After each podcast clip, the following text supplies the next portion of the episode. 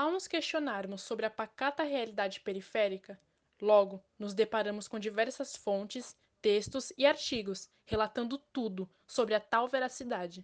Mas nada, nem mesmo os melhores dos escritores, conseguiria transmitir tanta verdade do que aqueles que realmente vivem neste meio. Olá, meu nome é Júlia Barbosa e eu sou do segundo D. Olá, meu nome é Maria Clara e eu sou do segundo C. Olá, eu sou a Beatriz e sou do segundo D. Neste podcast, iremos entrevistar o Tainã, estudante, militante e ex-diretor de comunicação da UMES. A UMES é a União Municipal dos Estudantes Secundaristas de São Paulo, entidade que representa cerca de 4 milhões de alunos. Seu principal objetivo é defender os direitos dos estudantes, como ensino público de qualidade e entre outras muitas coisas. E óbvio que, quando falamos desses aspectos, sabemos qual o lado que mais se prejudica perante tudo. Sabemos e exclamamos: a periferia. Sem acesso à qualidade de vida, focar no desenvolvimento pessoal é quase impossível. Eles precisam de visibilidade e de serem ouvidos. E é isso que vamos dar ao Tainan hoje. Então, bora lá!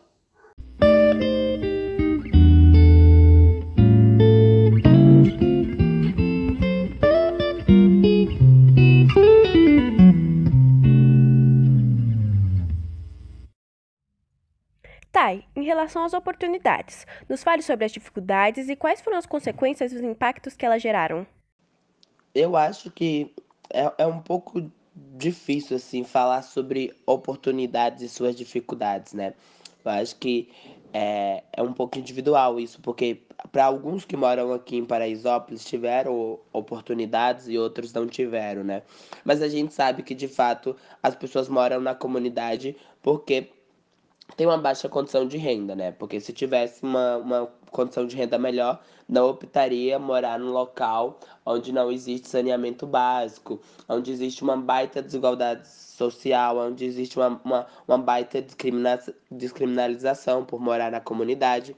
E também onde as nossas unidades, onde as no os nossos sistemas públicos são falhos. Por exemplo, a gente tem, tem duas escolas do ensino médio aqui em Paraisópolis e as duas escolas do ensino médio aqui em Paraisópolis são superlotadas, não tem laboratório e tem uma biblioteca que é pouco utilizada.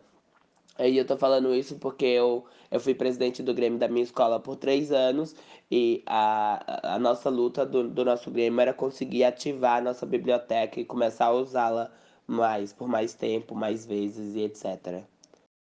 Durante sua trajetória até o momento atual, você se sentiu discriminado por vir de uma comunidade? Sim, sim, o quanto isso te impactou? Cara, eu não, não sei te responder isso com total certeza, né? Eu acho que por, pelo fato de eu ser da comunidade, isso já me impactou em várias maneiras. Mas eu nunca achei como algo pejorativo, eu morando em Paraisópolis. Nunca achei como se fosse algo ruim. Eu, na verdade, eu acho que eu morar em Paraisópolis é, é eu ter a oportunidade de escancarar que existe uma desigualdade social imensa no Brasil, né? É, e, tipo, eu já, já ouvi comentários e tal, ai, mas Paraisópolis é perigoso, ai, mas as pessoas que morrem lá e etc e tal. Mas eu moro aqui em Paraisópolis há mais de 10 anos e nunca me aconteceu nada, nunca foi roubado, nunca fui roubado, nem nada do tipo. Tai, por tudo que você observa, com lentes críticas, quais políticas públicas você acha que urgentemente devem ser aplicadas? Nossa, se eu fosse falar de políticas públicas que são urgentes para Paraisópolis, eu acho que eu passaria o dia todo, porque são muitas políticas. Paraisópolis é uma das maiores comunidades de São Paulo e do Brasil, e a gente não tem uma casa de cultura, e a gente não tem uma fábrica de cultura, a gente não tem espaço de lazer. O nosso parque de Paraisópolis, que era para ficar pronto, isso acho que sei lá, em 2018, não lembro o ano exato, ainda não está pronto. Então, nos falta espaços de lazer, nos falta saneamento básico.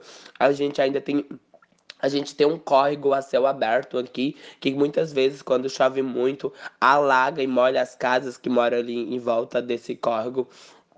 É, a gente tem é, nossas escolas que são sucateadas, a gente tem apenas duas escolas, a gente tem uma ETEC aqui em Paraisópolis, porém a maioria dos alunos que estudam nessa ETEC são alunos de fora. Então falta muita coisa aqui ainda, né? Falta a nossa casa, a nossa fábrica de cultura para a gente começar a produzir cultura, falta saneamento básico. E eu acho que falta espaço de lazer em especial. Paraisópolis é uma comunidade que tem muito jovem, muita criança, e aqui acontece o maior baile, se brincar, o maior baile do, do Brasil, né? Que é o baile da 17. Vem gente de fora para vir para esse baile, vem caravanas para vir para esse baile. Eu acho que o resultado desse baile nada mais é do que a falta de espaço de lazer, tanto dentro de Paraisópolis quanto dentro de outras comunidades e de outras regiões. As pessoas vêm do interior para vir ficar em pé numa rua, é, sei lá, tomando bebida alcoólica talvez e ouvindo funk, coisas que dariam para fazer na sua própria casa. Mas acaba que baile, os bailes e o baile da 17 se tornou algo atrativo pela falta mesmo de espaço de lazer. A galera se reúne com os amigos e vão pra, pra rua, pro baile da 17, ficar curtindo e etc e tal. Agora, falando de coisas boas, quais foram os lados positivos de crescer, morar em uma comunidade? Ah, eu acho que existem vários lados positivos aqui. E, é até um pouco contra, assim, vai contra o que as pessoas imaginam de Paraisópolis. Mas Paraisópolis é um local muito diverso e muito, assim, familiar. É, eu tô, moro aqui desde os 10 anos, mais de 10 anos aqui em Paraisópolis. E, e as pessoas cuidam uma da outra, sabe? Se eu precisar de alguma coisa, eu sei que meu vizinho vai poder me ajudar, etc e tal. Que é um, é, é um lugar muito seguro, muito seguro mesmo. Tipo, nunca fui roubado, nunca nada aqui dentro. E sei que se na instante eu precisar, se na instante eu for no mercado aqui na frente da minha casa e falar, e aí, posso pegar algumas coisas e depois acertar com você? Eles vão deixar, porque aqui é, existe essa diversidade aqui, existe essa, essa força de vontade de um querer ajudar o, o outro. Tem alguma mensagem que você gostaria de deixar para aqueles que vivem, viveram ou possivelmente, por conta de dificuldades diversas, possa se mudar para esse meio? Ah, eu acho que o recado que eu queria dar é que hoje a gente está favelado, mas não somos favelados. Favelado é, é, uma, é uma situação econômica que, no, que, que eles nos impõem.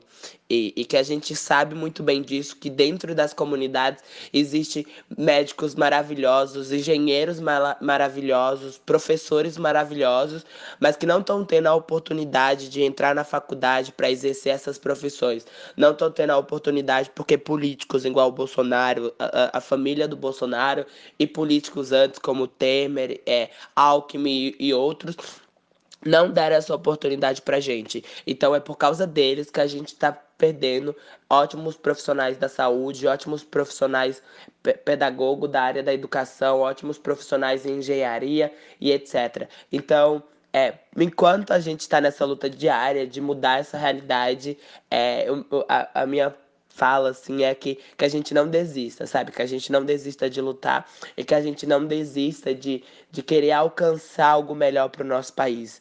Algo melhor sem, sem um, uma ameaça diária da democracia, algo melhor sem um presidente que zomba da vida de cada pessoa que morre por causa da, da Covid-19. Algo melhor para todos, independente de gênero, cor, raça, religião. É, ideologia política, eu, eu espero que a gente alcance algo melhor para todos. Muito bom. Thay, obrigada por se disponibilizar. A sua participação foi essencial para o nosso trabalho. Nós ficamos por aqui. Até a próxima, pessoal!